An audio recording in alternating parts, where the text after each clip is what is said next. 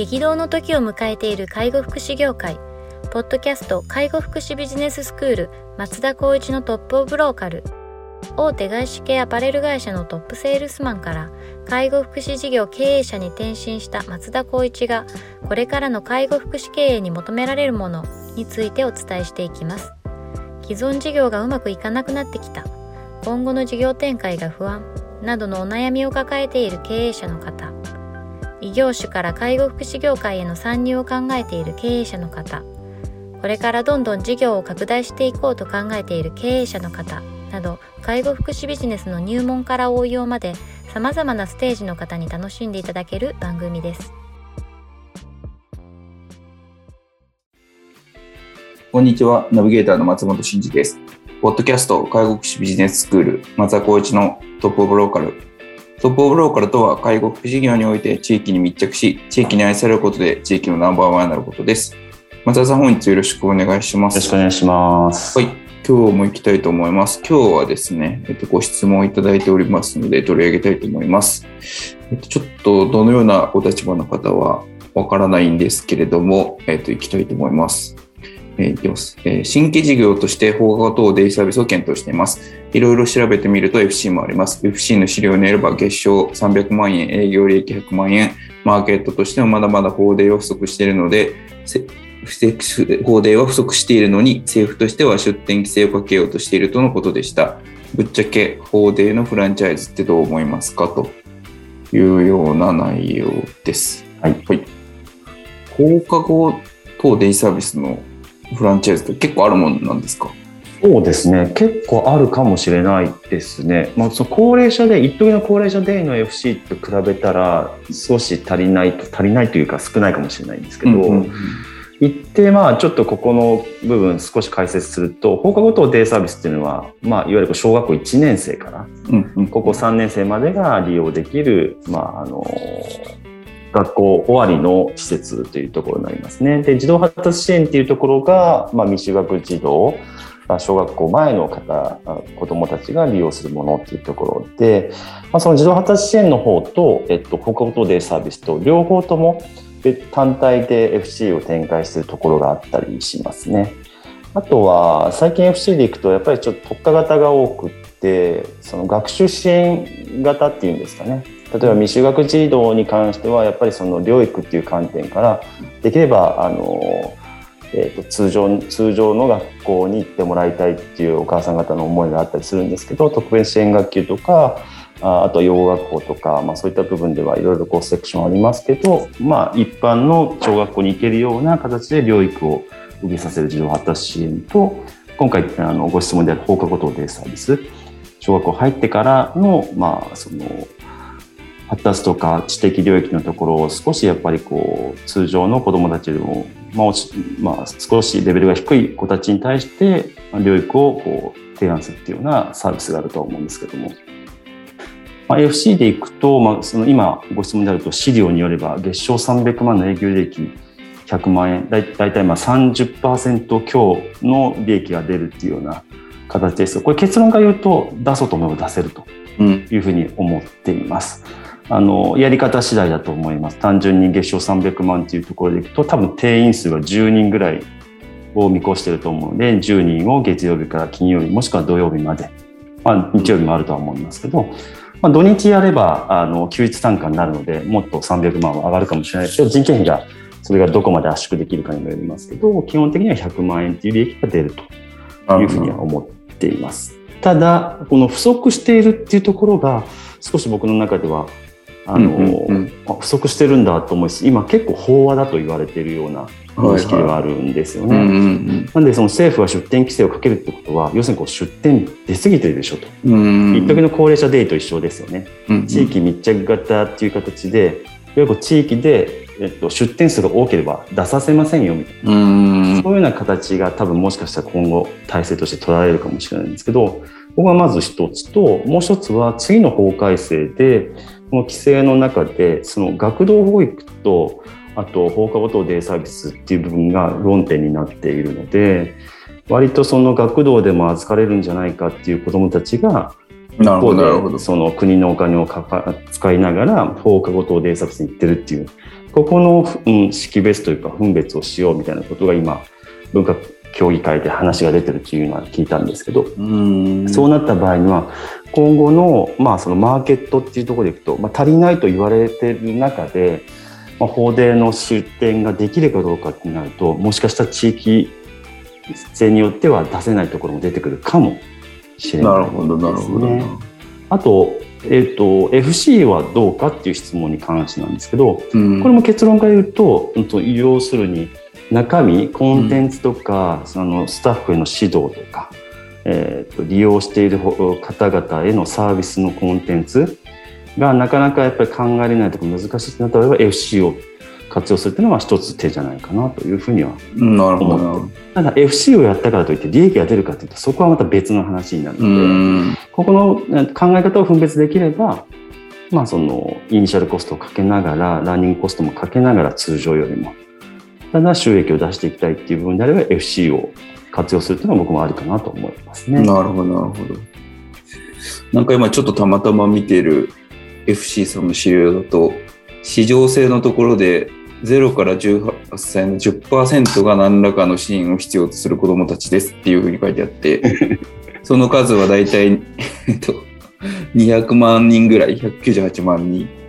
で、全国に法令が今1万4000件あって、利用者の人口数は22万人だから、えっとカバー率20%ぐらいですっていうようなことが書いてあるんですけど、これなんか10%も支援必要する子がいるのかって感じですね。うんまあ、ただこの今情報社会の中で結構そこってセンシティブな感じというか、うん少しやっぱり僕たちに言うと、まあ、表現が合ってることが分かんないですがグレーと言われているような子どもたちがいるんですよね。そのグレーっていうところは結構多かったりするんですよ。そそれは知知的な問題ってことですか？そうですね。発達とかギャ、まあ、いわゆる学習とかですかね。学習のちょっとお障害を持っている。はい例えばはい読み書きが覚えれないとか。はいはいはそういうような少しこう細かなあのなんだろうカテゴリーに分けられちゃってるんですい。そう。かそうか。はいはいはい。なるとそれをじゃあ学童でできるかっていうと、まあ、最近はお金を、まあ、月賞を高くして学童でも勉強を見てもらえるとか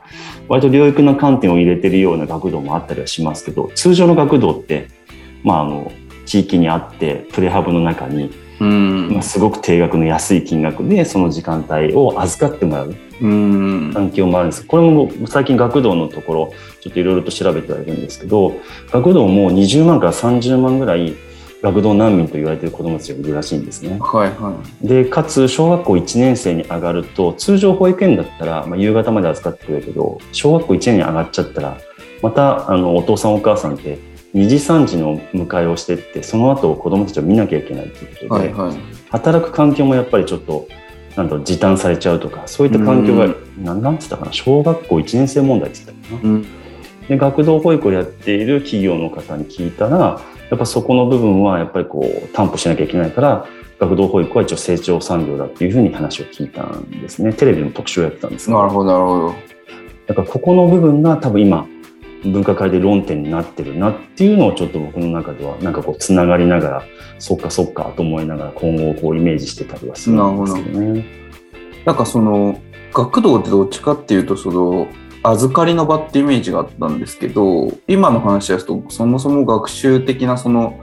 知知知識と知識というか、まあ、あの知能の部分のトレーニングがいるよねっていうのって直接的には結びつかないのかなと思ったんですけど要するにあ働くお母さんとかお父さんをサポートするための学童と、あとは子どもたち本人たちをトレーニングするその法デイ。うんうんうん。でこれって必ずしもイコールじゃないじゃないですか。うんうん。だから学童の場にトレーニングが持ち込まれなかったらただ置いてるだけになっちゃうってことですよね。はいそうですね。そこは国としてはどう考えてるんですか？ちょっとそこの部分は僕あのうんと資料とか見る限りではあんまり見えてこなかったんですけどはい。一方でその今学童をおビジネスとして捉えてるところははい。あのこれも数字でお話聞いたんですけど学校に行く時間っていうのは大体こうまあ1200時間って言われてるらしいんです。ね、はいはいはい。でそれ以外の時間って1600時間もあってはい。そこに学童で、まあ、ただただ遊びに行ってるだけなのか学童でもお金をちょっと払ってても勉強を見てもらえるところなのかっていうところの、はいはい。まあ、その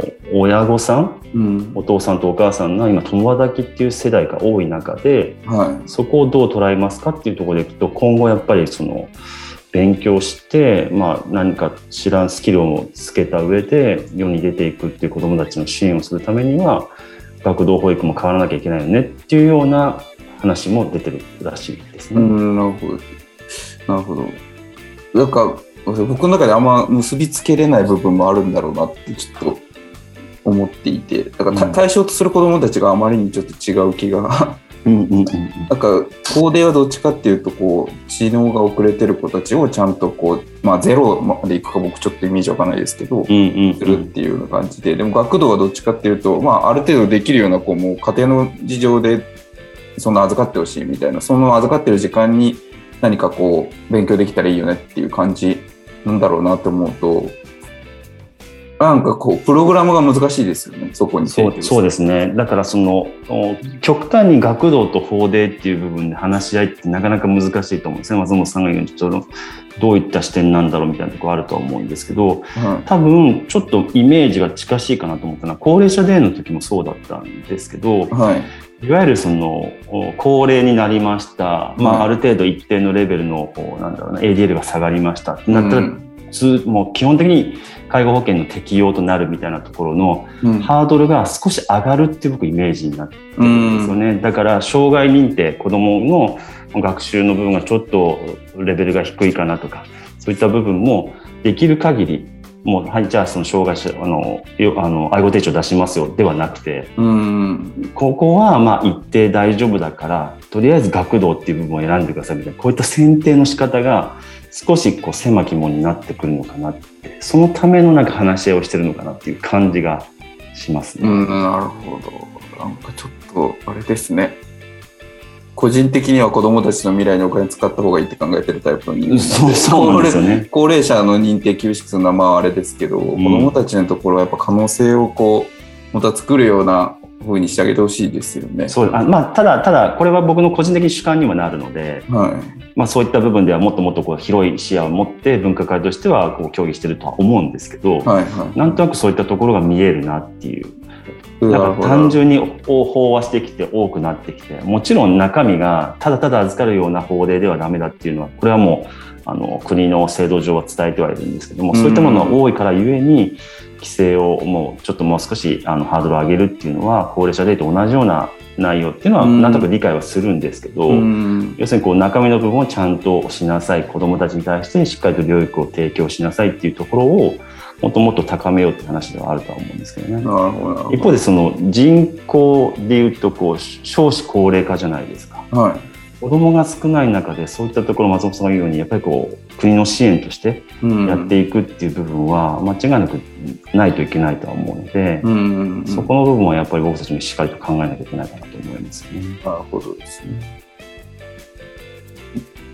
まあ、その10%が何らかの支援を必要とする子どもたちっていうところの10%の定義がちょっとこの今僕の見てる資料だと何から取ってきてるかっていうのはちょっとわからないですけど、うんまあ本当にそれが正しいとするとまだまだ不足してるよねっていうのは数字的にはそうなんだろうなと思うんですけど一方で そういうその法令をやっている事業者っていうのはどんどん増えていってるんだったら間違いないと思うので、うんまあ、増えれば増えるほどおそらくこう質の濃淡みたいなのが出てきてるんでしょうねきっと。でそれできっとこう質が悪いような法令を規制するっていう意味で参入のレハードルを上げようとしてるっていうのはなんかまあ理解できるのかなとも思ったりもしますけどね。まあそういうところで。質問の内容からちょっとずれた感じになっちゃってあれなんですけど、はい。まあ、フランチャイズは基本的にはありっちゃありかなっていうのは思いますね。ありっちゃありということですね。うんまあ入ってたくれればだ中身はしっかり精査した方がいいと思いますね。そうですね。うんわかりました。まあちょっといろいろ調べてみていただければというところですかね。はい。ありはい。では本日は以上させていただきます。ありがとうございました。がとうございました。ポッドキャスト介護福祉ビジネススクール松田光一のトップオブローカル番組では介護福祉サービスに関するご質問を当番組の専用ウェブサイトより募集しております番組 URL よりサイトへアクセスし、質問のバナーから所定のフォームへ入力の上送信をお願いします。URL は http コロンスラッシュスラッシュ tol.sense。